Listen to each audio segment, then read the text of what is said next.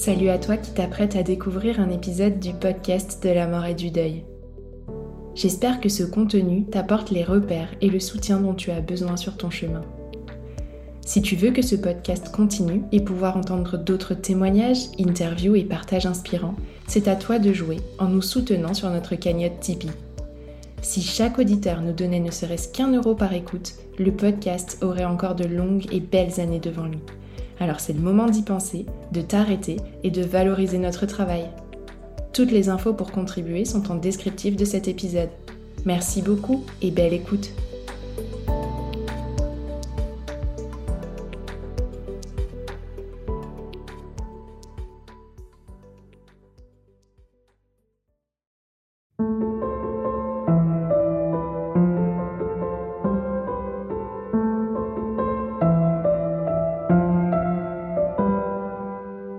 À tous et bienvenue dans ce nouvel épisode du podcast de la mort. Vous le savez maintenant, ce podcast aborde des thèmes tels que la perte d'un proche, la maladie, la fin de vie, le deuil et tout ce qui tourne autour du sujet de la mort. Les épisodes peuvent donc être difficiles à écouter pour certains d'entre vous. Faites-vous confiance et n'hésitez pas à arrêter en cours de route si les émotions se font trop intenses.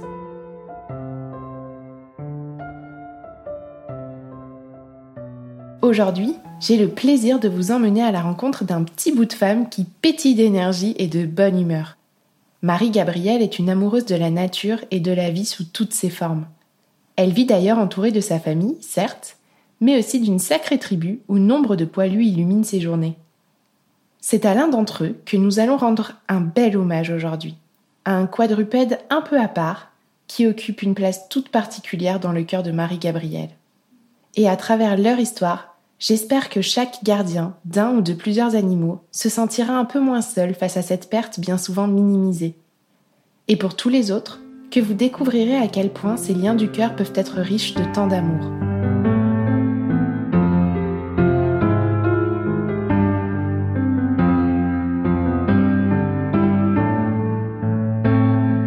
Bonjour Marie-Gabrielle. Bonjour Tiffany. Je te remercie d'avoir accepté de me confier ton histoire et je suis ravie de te faire ainsi qu'à Chamako une place sur ce podcast. Comme d'habitude, pour commencer, je vais te laisser te présenter à nos auditeurs. Alors je te remercie toi pour ton accueil euh, et me donner l'occasion bah, de parler de mon histoire, qui n'est pas que mon histoire puisque c'est également effectivement celle de Chamako et c'est vrai que tu donnes l'occasion de parler d'un sujet qui est encore un peu tabou euh, chez nous, c'est la mort de nos compagnons, de nos animaux euh, qui nous accompagnent sur une portion de notre vie parce que bah, malheureusement ils ont une espérance de vie qui est plus courte que la nôtre, donc forcément on est inévitablement confronté à leur départ. Donc je te remercie de me donner l'occasion euh, d'évoquer ce sujet. Moi, je m'appelle Marie-Gabrielle, je suis diététicienne, je suis mariée, j'ai des enfants. Je vis dans le sud de la France. J'ai également un compte Instagram sur lequel je suis euh, relativement active et où il me tient à cœur bah, déjà de parler de mon métier puisque euh, il a pour vocation première de toucher les gens sur la nutrition et puis ça déborde souvent aussi sur des choses qui me touchent les animaux, justement. Et donc, je partage souvent mes aventures avec mes animaux. Je sais que les gens qui me suivent, ils sont particulièrement sensibles. Et d'ailleurs, euh, j'en profite euh, pour les remercier parce que euh, ils m'ont également accompagné, justement, lors du départ de Chamako et que j'ai reçu de nombreux témoignages qui ont été vraiment extrêmement chaleureux. C'était pour moi également une source de réconfort de recevoir ces témoignages.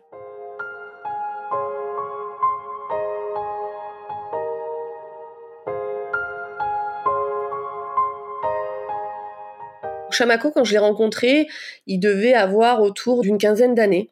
C'était un cheval qui était vraiment euh, très sympathique, très agréable, plutôt calme. Physiquement, moi je le trouvais beau, mais il avait rien d'exceptionnel non plus. C'est comme pour nos enfants, on les trouve toujours plus beaux que tous les autres.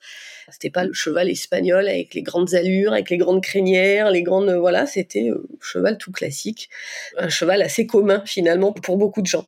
La suite de notre aventure m'aura confirmé qu'il était euh, beaucoup plus que cela qu'il avait quelque chose d'assez exceptionnel finalement parce que pour côtoyer d'autres chevaux, je sais que j'ai tissé avec lui une relation euh, un peu plus exceptionnelle qu'avec les autres. Il faut savoir que Chamako, c'est un cheval qui est arrivé dans ma vie sans que je ne le veuille. et je pense que lui euh, ne cherchait pas à m'avoir dans sa vie non plus. La vie nous a mis sur le chemin l'un de l'autre. En fait, euh, quand j'ai rencontré la personne qui est devenue mon mari, Chamako était déjà dans sa famille. C'est ainsi que Chamako est, est rentré dans la mienne. c'est un cheval qui servait pour faire de l'équitation et qui malheureusement a eu des problèmes de santé, ce qu'on appelle un éparvin. À partir de ce moment-là, il ne pouvait plus euh, être utilisé pour euh, l'équitation. Et donc, euh, il vivait dans un pré finalement pour lui c'était quelque part une chance avec le recul. Je me dis ça à l'époque je l'ai pas ressenti comme ça mais je pense que finalement ça a été une chance pour lui d'avoir cet éparvin parce que du coup il n'a pas eu la vie qui lui était destinée parce que sinon il serait resté un cheval qui aurait été monté. Au lieu de ça son loisir ça a été de vivre sa petite vie dans un paddock. Et puis voilà on a commencé à créer le lien tout simplement parce que je m'occupais de lui qu'il fallait le brosser euh, voilà les soins d'entretien quand il était seul dans son paddock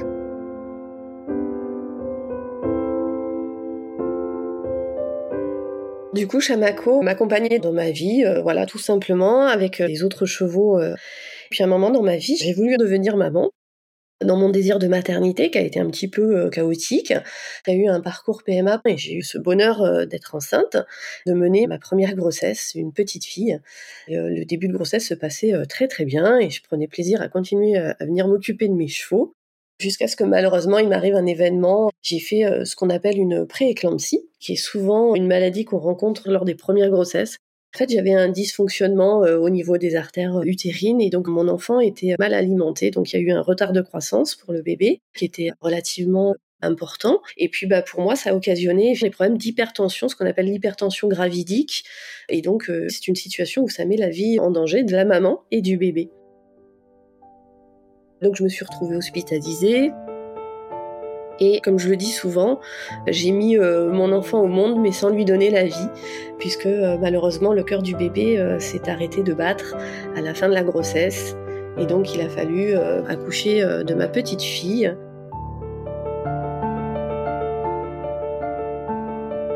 Donc ça a été, je pense, je crois que je peux le dire encore aujourd'hui, bah, l'expérience la plus traumatisante et la plus douloureuse que j'ai pu vivre. C'est vraiment un vécu dans ma vie traumatisant parce que je crois qu'il n'y a pas pire traumatisme que de sortir de la maternité euh, les mains vides.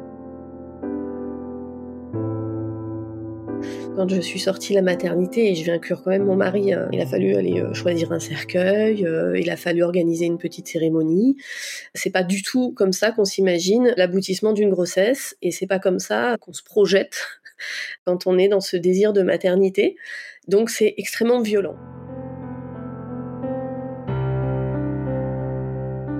Pour moi, il y a un avant et il y a un après. Et je pense qu'en fait, tout simplement, on continue sa vie de manière différente, mais on porte ce deuil avec nous, quoi qu'il en soit, euh, pour le reste de nos jours. Et quand en plus c'est un bébé qu'on a porté, euh, moi ma petite fille, je l'ai portée, je l'ai senti bouger, j'avais créé du lien avec elle. Donc forcément, pour moi, elle a existé. Et c'est ça qui est difficile à comprendre pour l'entourage, c'est que l'enfant, ils l'ont pas connu, ils n'ont pas eu ce vécu, ils n'ont pas forcément projeté autant que les parents ont pu le faire pendant la grossesse. C'est-à-dire que l'entourage est forcément triste, mais pour eux, la tristesse va passer euh, relativement rapidement finalement, ils vont revenir dans leur vie. Et quelque part, c'est normal. Hein. Et puis après tout, ça m'appartenait aussi cette histoire, donc euh, c'était à moi aussi de, travailler sur mon chagrin. Même si l'entourage essaye souvent d'être bienveillant, malheureusement, il y a beaucoup de maladresse. Et cette maladresse, à ce moment-là, on n'est pas apte à l'entendre. Faut pas juger les gens qui sont dans cette tristesse, qui vivent euh, ce genre de deuil. Ne pas les juger si euh, vous avez l'impression qu'ils vous rejettent, parce que on est dans une telle douleur qu'il y a des choses qui nous semblent inconcevables à ce moment-là. Et donc de s'entendre dire des phrases comme tu en feras un autre, c'est pas quelque chose de concevable. Moi, à l'époque, quelque chose qui m'a réconfortée, c'est d'avoir été en contact de parents endeuillés et qui vivaient la même chose que moi parce que, bah, faut dire les choses, on se sent vraiment compris par les gens qui vivent la même expérience que soi. Il y a, voilà, un discours, un langage, des mots qui sont euh, toujours plus adaptés. Et puis, j'ai fait les choses, en fait, j'ai suivi mon cœur. J'ai constitué une petite boîte à souvenirs, par exemple, parce que forcément, on avait préparé l'arrivée de ce bébé. Donc ça, c'est un genre de petit rituel qui me permettait de faire du lien, d'honorer, on va dire, la mémoire de ma petite fille. Puis ensuite, j'avais à ce moment-là énormément de chagrin. C'était très compliqué pour moi à cette période-là de croiser des femmes enceintes ou des nouveau-nés, en toute logique. C'était très violent même pour moi. Et du coup, j'ai eu besoin de me trouver un refuge. mon caractère, c'était pas de rester au fond de mon lit, quoi. Voilà, c'était pas possible pour moi de rester euh, au fond de mon lit parce que si j'y allais, je savais que je risquais de pas en ressortir. Donc je me suis dit non, tu n'es pas comme ça, va falloir trouver la ressource ou je ne sais pas, mais va falloir la trouver. Et puis ben j'ai cette chance d'être entourée d'animaux. J'avais besoin aussi de m'isoler quand j'avais vraiment trop de chagrin, que le chagrin arrivait par bouffée et que ça me paraissait insurmontable. Dans ces cas-là, comme beaucoup, on n'a pas envie de se montrer aux gens, on n'a pas envie d'exposer ses larmes. J'ai trouvé refuge auprès de mes chevaux. Voilà, je ne sais même pas pourquoi, tout particulièrement, j'ai été attirée dans le pré où était euh, Chamako. C'est comme ça, j'ai suivi encore une fois mon cœur et mon instinct. J'aurais pu aller euh, dans celui de mon cheval qui m'était propre, alors que Chamako n'a jamais été mon cheval, sur le papier en tout cas. J'avais ce sentiment ou ce ressenti qu'il était déjà un peu solitaire et qu'il allait pas venir m'embêter. Donc je suis venue me cacher dans son abri. Et c'est à partir de ce moment-là qu'il a commencé à se passer quelque chose d'assez incroyable. Il faut savoir que les chevaux, souvent, quand on s'intéresse pas à eux, quand on vient se mettre dans leur pré, ben, à un moment donné, ils vont venir vers vous. Donc c'est ce qui se passait. Je venais me réfugier dans l'abri de Chamako pour y verser euh, toutes les larmes à ce moment-là et vivre, on va dire, mon chagrin. Et Chamako, il était intrigué de voir cette personne humaine cachée dans son abri. Et donc, alors qu'il aurait pu rester dans le fond de son pré, il est venu à mon contact. Il s'est juste positionné face à moi et resté comme ça. Ça pouvait durer quand même plusieurs minutes, voire plusieurs euh, heures. Ça m'est arrivé de rester euh, de longs moments, hein, parce que dans ces cas-là, on a besoin de solitude. Et donc Chamako venait et restait juste tout simplement à côté de moi.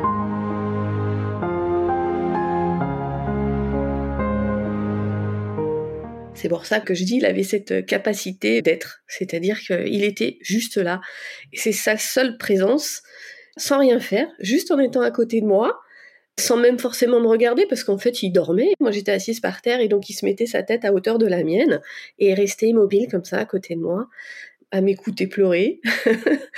et en fin de compte, bah, ça m'apaisait beaucoup. Je me suis rendu compte après coup que inconsciemment, je calais ma respiration sur la sienne et que ça avait une forme d'apaisement. Je pense qu'il a compris que j'étais triste. Il a senti que j'avais ce besoin juste d'être entourée à ce moment-là. Peu importe, en tout cas, on s'est fait du bien mutuellement. Finalement, c'est ça, c'est ça qu'il faut retenir, je crois.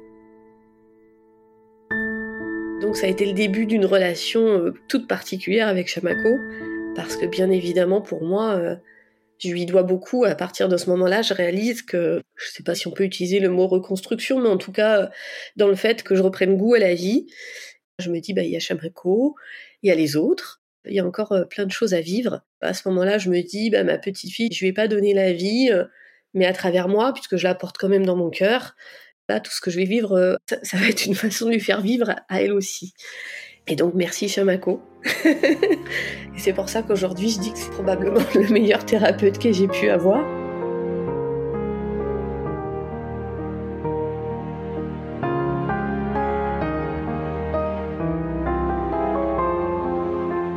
Alors pour la petite parenthèse, l'année qui a suivi, j'ai été de nouveau enceinte et j'ai mis au monde mon petit garçon.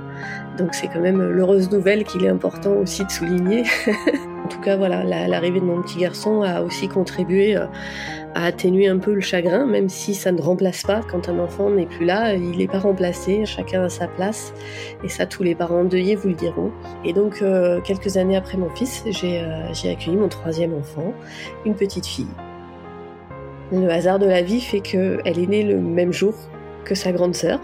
Comme quoi la vie parfois peut paraître injuste et puis parfois elle nous fait des jolis clins d'œil.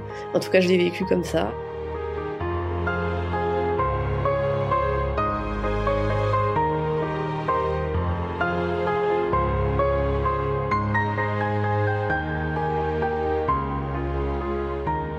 À partir de ce moment-là, avec Chamako, euh, notre relation est devenue euh, un petit peu plus fusionnelle, forcément. J'avais pas de préférence parce que j'ai toujours traité tous les animaux de la même manière, avec tous les soins qu'ils méritent tous, parce que j'ai forcément beaucoup d'affection pour tous. Mais Chamako a déclenché en moi quelque chose que je portais déjà, je pense, depuis un petit moment, notamment le fait de ne plus manger d'animaux. D'avoir vécu ça, cette expérience euh, de proximité assez intense avec Chamako, on les voit forcément de manière différente, les animaux.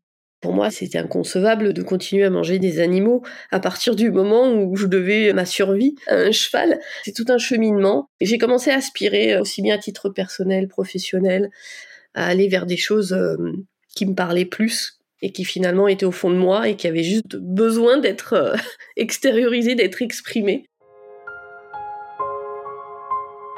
Puis évidemment, euh, j'ai arrêté l'équitation aussi, parce que ça allait de pair. C'est tout un long cheminement. Je me sentais plus sereine, d'être plus cohérente. J'avais l'impression d'être alignée dans mes pensées, euh, entre mes pensées et mes gestes et mes actes.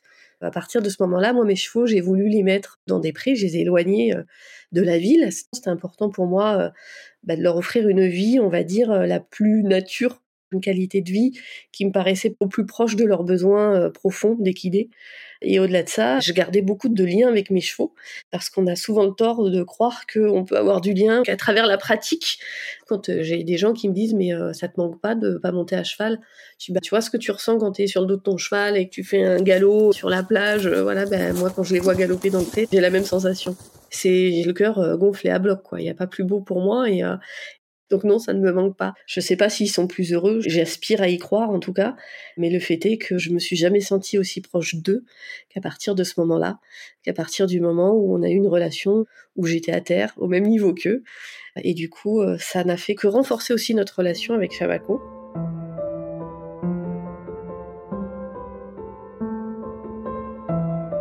Le temps fait son œuvre, puis les années passent. Évidemment, il arrive ce moment où bah, les animaux ont une espérance de vie qui est plus courte que la nôtre et donc euh, on se fait rattraper par une certaine réalité. Chamako vieillit, il tombe malade et donc euh, forcément, euh, je suis là pour l'accompagner.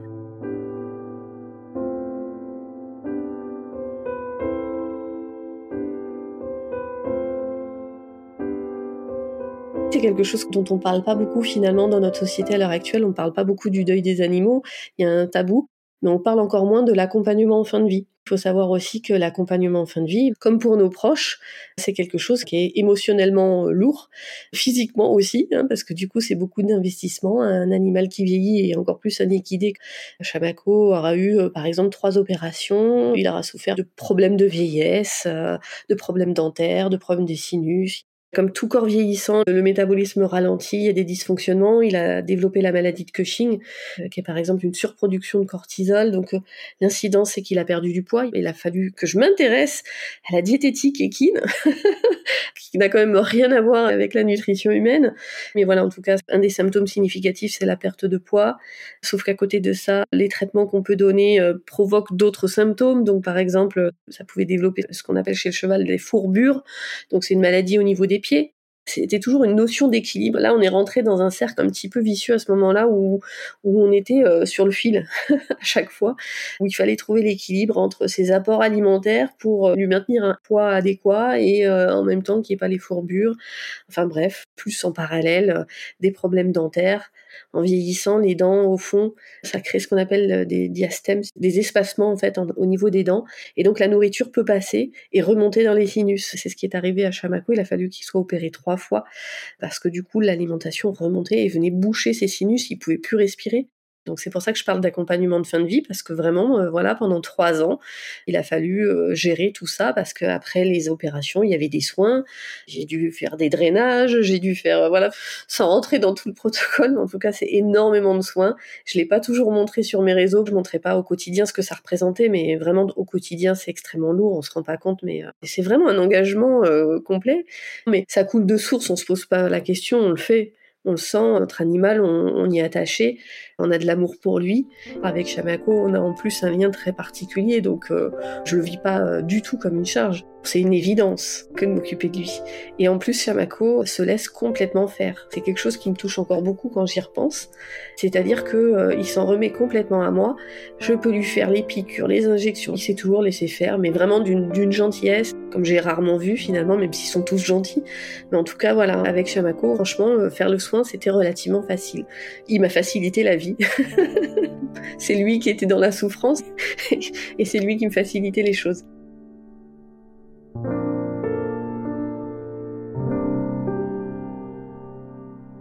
Donc on a vécu trois ans comme ça, jusqu'à ce que Chamako commence vraiment à, malheureusement et inexorablement, euh, décliner de plus en plus. Et donc effectivement, euh, à un moment donné, euh, la maladie prend le dessus, la faiblesse musculaire s'accentue. Il arrive ce moment où Chamako euh, devient de plus en plus maigre, il fait des escarres du coup parce qu'hiver il fait froid donc je lui mets une couverture, le simple fait de lui mettre une couverture lui crée des escarres. Donc on sent que là on approche euh, à la, sur la fin de vie. Sur les derniers mois, on se rend bien compte que sur la fin de son cycle de vie. Donc psychologiquement, je commence à me préparer et à me dire on, y est. Mais ce qui me perturbe aussi à ce moment-là, c'est qu'il partageait son, son pré avec un âne avec qui ils étaient très fusionnels. Et d'ailleurs, c'était problématique parce que Chamako, il fallait le faire grossir.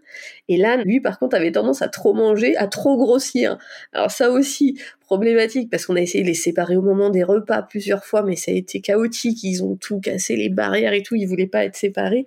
Et moi, du coup, à un moment donné, j'ai pris le parti de les laisser. J'ai dit tant pis, je vais pas les séparer en sachant que que Chamako est sur la fin. Mais c'est vrai que c'était risqué pour Pépito parce qu'il abusait de la nourriture. On a mis des stratagèmes, hein, comme il est plus petit. Pas de chance pour un âne. On arrivait à mettre la gamelle de Chamako en hauteur. On a vraiment eu des jolis moments d'ailleurs dans la campagne aussi à certaines périodes de l'année, il y avait des faisans qui venaient et qui mangeaient le grain de chamako, parce que chamako en mettait un petit peu partout. Donc euh, j'ai des très belles images où on voit les faisans qui viennent se nourrir au pied de chamako. Pépito qui est en dessous aussi, qui réclame. Donc euh, ils sont tous réunis autour de cette gamelle, en train de venir picorer des flocons. Tout ça, ça fait partie des jolis souvenirs. Du coup arrive ce moment inexorable où Chamako, physiquement, euh, son corps ne suit plus. Et en plus, c'est l'hiver et il commence à faire froid. La couverture lui fait en plus des escarres, donc euh, j'y vais quotidiennement. Je freine mes activités un petit peu professionnelles pour être euh, avec lui. Pareil, ça coule de source, c'est une évidence qu'il faut que je sois là euh, jusqu'au bout. Tous les jours, je vais faire les soins. Et il arrive un moment donné où Chamako ne se lève plus. C'est le moment fatidique, c'est ce qu'on craint. On le sait, un cheval qui est à terre, c'est pas bon signe. Un cheval qui est couché, son poids appuie sur le système digestif et ça freine et ça peut engendrer tout de suite des complications extrêmement graves. Donc c'est pour ça qu'on le dit, un cheval qui est à terre, c'est un cheval qui est condamné quelque part. Et donc du coup arrive ce moment où justement Chamako n'arrive pas à se lever. Donc euh, j'y vais, je vais le lever et il a une volonté à ce moment-là, il a encore le regard vif et dès qu'il est debout, il va manger, je lui amène des pommes, il croque dans ses pommes euh, goulûment. Donc c'est extrêmement problématique pour moi parce que je suis en train de me rendre compte que physiquement le corps ne suit plus mais que son esprit est totalement là et qu'il a pas du tout, du tout envie de lâcher l'affaire, quoi. Il a pas du tout envie de partir. Donc là, c'est vraiment le moment très dur. on, va dire les choses euh, de manière euh, très franche. Euh, c'est le moment le plus compliqué pour moi parce que je le sens très accroché à la vie. Quand il me voit, il a l'œil qui s'illumine. Quand il voit Pépito aussi. Enfin voilà, donc c'est extrêmement problématique. On se dit, mais on a une chance pour les animaux de pouvoir abréger leur souffrance et en même temps c'est très compliqué. C'est une chance et en même temps une décision très complexe et très difficile à prendre que celle de l'euthanasie. Et quand cette décision nous incombe, c'est une énorme responsabilité, c'est franchement pas facile parce qu'on est partagé entre l'envie de ne pas, pas le voir partir, l'envie de ne pas le voir souffrir, puis ce pouvoir de vie et de mort sur l'animal, c'est complexe, hein c'est compliqué. Mais je me fais confiance, encore une fois, je me dis, euh, il me le dira, enfin je le sentirai, parce que j'avais déjà été confrontée euh, par le passé à l'euthanasie d'autres animaux qui m'ont accompagnée. J'ai toujours senti le moment où, il fallait le faire. Donc je me suis dit, avec Chamako, ce sera pareil. Donc c'est pas grave, j'ai dit, bah, j'y vais tous les matins pour le lever. Euh. Donc quand je dis le lever, et quand je disais un investissement physique, c'est qu'il faut le porter. je me suis rendu compte à un moment donné que lui-même avait conscience que quand il se couchait, il se relevait pas. Et donc en fait, il faisait en sorte de rester debout le plus possible. Et ça, c'est la veille de sa mort, ça m'a frappé parce que j'ai passé toute la journée avec lui, parce que inexorablement, en y allant tous les matins le lever, je sais qu'il va y avoir un matin où il se lèvera plus du tout. Le matin, j'arrive, je le lève et j'ai passé euh, toute la journée avec lui. Je suis restée allongée dans la paille. J'ai des images où euh, il mange euh, encore derrière moi. Ou voilà. Pépito ressent aussi, Chamako est sur le départ à ce moment-là. Il commence à s'allonger lui aussi, à beaucoup moins bouger, à être un peu plus apathique, alors qu'il est très avenant hein, d'habitude. Donc Pépito aussi change son comportement. Donc voilà, on comprend que le moment fatidique approche. Là, ça devient, ça devient compliqué, quoi. Voilà, c'est là qu'on se dit, c'est dur parce que émotionnellement il, est vraiment tout le temps là. J'ai cru à un moment donné dans la nuit qu'il allait partir parce que je je voulais pas le laisser dans le froid. Enfin, c'était le plein hiver, hein, c'était au mois de janvier dernier, c'est encore récent. On était dans des températures euh, négatives, donc même dans l'abri il fait froid. Hein, euh, même dans la nuit j'ai réussi à le relever. Enfin bref. Et donc voilà, un lundi matin, évidemment, euh, Chamako était par terre et Et là, on a essayé de le relever plusieurs fois, on n'y est pas arrivé. Et j'ai compris que, bah, c'était le moment venu. Il a fallu prendre cette décision. Et finalement, les choses se sont faites de manière assez sereine. Encore une fois, j'étais là avec lui, il s'est laissé faire, il s'en est remis à moi. Donc, euh, il m'aura fait confiance euh, jusqu'au bout.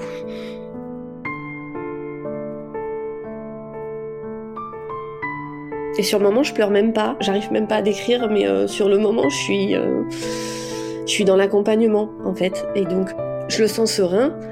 Et donc, je le suis aussi. Et voilà, c'est un joli moment. Donc euh, s'en va, euh, voilà. Il s'en va avec, euh, j'allais dire, la sérénité qui l'a toujours caractérisé.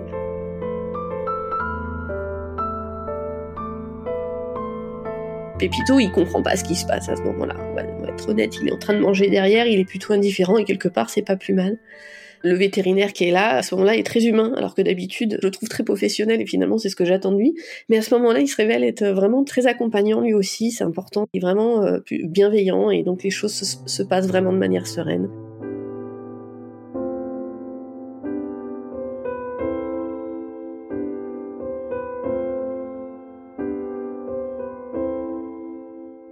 Donc Chamako s'en va et effectivement, euh, après il faut gérer euh, finalement comme pour les humains les funérailles. Euh, il faut savoir qu'en France, il y a une loi qui exige que pour les animaux de plus de 40 kilos, on a l'obligation d'incinération. Et on n'a pas beaucoup de choix quand on a des équidés. Hein. C'est ou l'écarissage ou l'incinération privée, qui a un coût extrêmement élevé. Je trouve ça injuste quelque part. Pour moi, euh, l'écarissage, c'était quelque chose d'inconcevable, hein, voir son animal traité comme un déchet. Quand on a eu un vécu avec son animal et quand on sait l'intelligence dont il a pu faire preuve et tout le lien qui nous a unis, personne, je crois, au monde ne pourrait accepter qu'il soit traité comme un vulgaire déchet derrière. Malheureusement, euh, financièrement, c'est pas possible pour tout le monde de pouvoir offrir euh, un départ plus concevable. Et ça me fait beaucoup de peine, voilà. Donc moi, j'ai eu cette chance de pouvoir offrir un départ plus digne à Chamako et donc gérer une incinération à titre privé.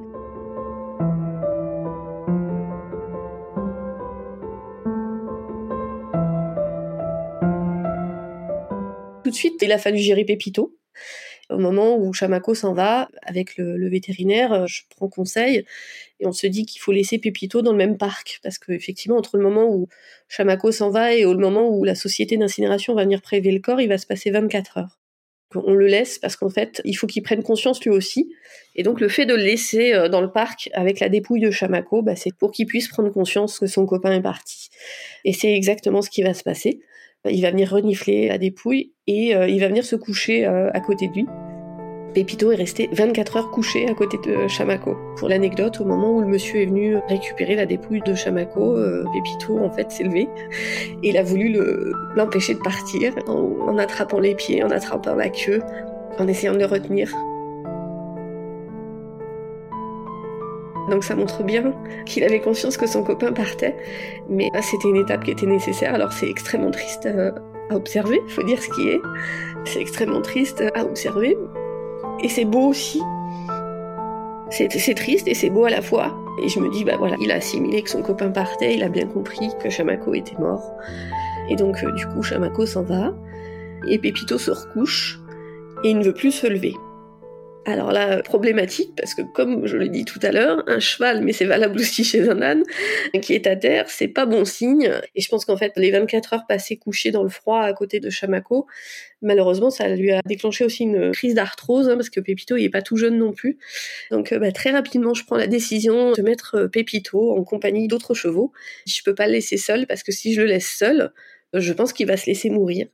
Dans un autre pré pas très loin euh, se trouvent euh, deux juments, dont une qui a le même profil que Chamako, un peu vieillissante, l'autre beaucoup plus jeune, mais très très câline, très affectueuse, très rigolote et assez calme. Et donc ça c'était important. Il se retrouve en compagnie de ses juments et euh, pendant une semaine c'est extrêmement compliqué. Il me fait vraiment peur et d'ailleurs les gens ne le disent pas autour de moi, mais ils m'ont avoué aussi après coup, ils ont tous eu peur. et on s'est tous dit, euh, Pépito se laisse partir, là, il se laisse glisser. On a fait tous les soins qu'il fallait à côté de ça pour son arthrose. Et puis petit à petit, en fin de compte, les juments euh, l'ont stimulé. Et comme quoi, euh, le fait de le mettre en compagnie de ses congénères, ça a beaucoup contribué. Et aujourd'hui, Pépito va très très bien. Et je pense qu'il est passé à autre chose maintenant. Qui montre la différence avec les humains, c'est que pour moi, Chamako est toujours là, par contre. je l'ai pas oublié. Alors, je sais pas si Pépito a oublié Chamako, mais en tout cas, on voit bien que l'étape de deuil est quand même relativement écourtée dans la mesure où il retrouve une vie d'équidé et que du coup, il retrouve de l'élan en compagnie de congénères. En fait, c'est pour ça que c'est important d'être dans cette écoute-là. Il a fallu aussi expliquer ça à mes enfants. Parler de la mort aux enfants, c'est quelque chose qui est pas toujours évident, mais je pars du principe, je sais pas si j'ai tort ou raison, mais en tout cas qu'il faut dire les choses telles qu'elles sont parce que ben, ça fait partie de la vie. Chamako euh, était arrivé à la fin de sa vie à lui, et il a eu une belle vie avec le recul. J'ai utilisé des mots assez simples, hein, le mot mort, tout simplement. Chamako est mort. J'ai pas cherché à, à, imager ou à atténuer ou à dire des choses de manière euh, idyllique. Je pense qu'il faut dire les choses le plus simplement du monde. De toute façon, mes enfants euh, ponctuellement euh, m'accompagner pour les soins, mais assez rarement finalement. Sur tous les derniers moments, c'était euh, Chamako et moi. c'était dans la continuité de ce qu'on vivait, de ce qu'on a vécu. C'est vrai que moi, du coup, la tristesse du départ de Chamako, elle était là, mais du coup, il y avait le soin de Pépito derrière.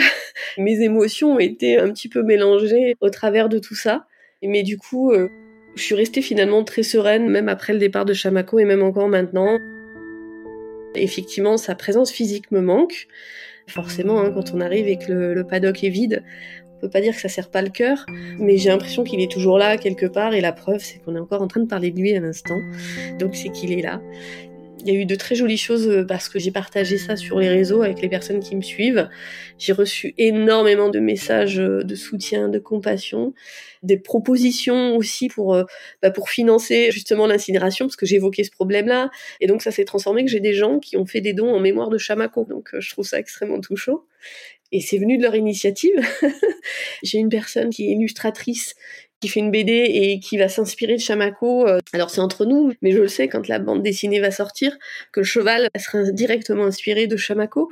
Donc du coup Chamako continue de vivre au travers de plein de petits gestes du quotidien. Donc finalement Chamako n'est pas parti. Il est toujours là.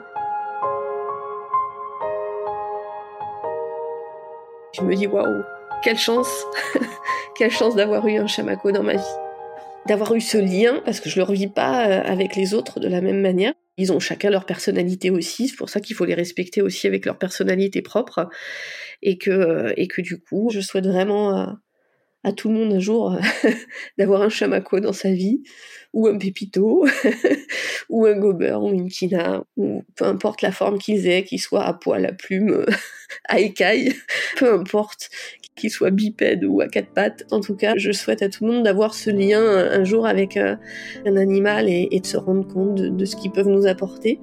Et quand ils s'en vont, on continue à le porter en nous. C'est pour ça que j'aime bien dire que quand on comprend l'intelligence des animaux, ça nous rend plus humains. Et que je me dis que je suis la personne que je suis aujourd'hui euh, grâce en partie à Chamako, à notre relation et à ce qu'on a vécu, à lui, à tous les animaux qui m'entourent.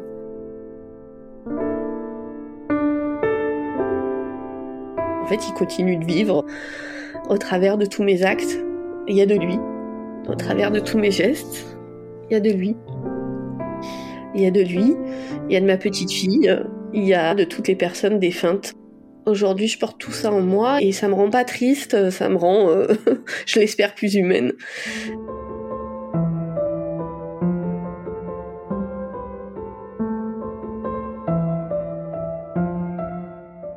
Je te remercie du fond du cœur, Marie-Gabrielle, pour ce partage riche d'émotions de toutes les couleurs, un peu à ton image finalement. J'ai également une grande pensée et une immense tendresse pour Chamako.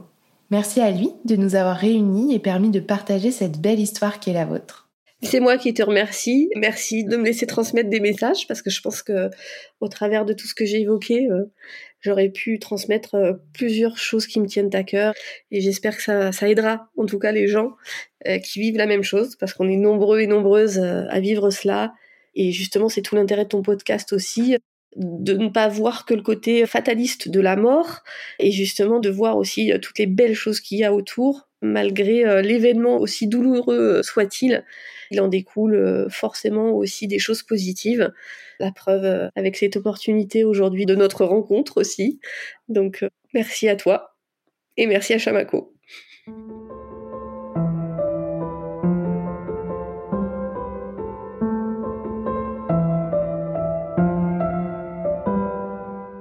Venez d'écouter le septième épisode du podcast de la mort. Le thème de la perte d'un animal et du deuil qui s'ensuit me tenait particulièrement à cœur. Je suis heureuse d'avoir pu vous le partager à travers une histoire aussi forte. Si cet épisode vous a plu, n'hésitez pas à me le dire en commentaire ou par message privé sur les réseaux sociaux, Instagram principalement, mais aussi Facebook ou TikTok.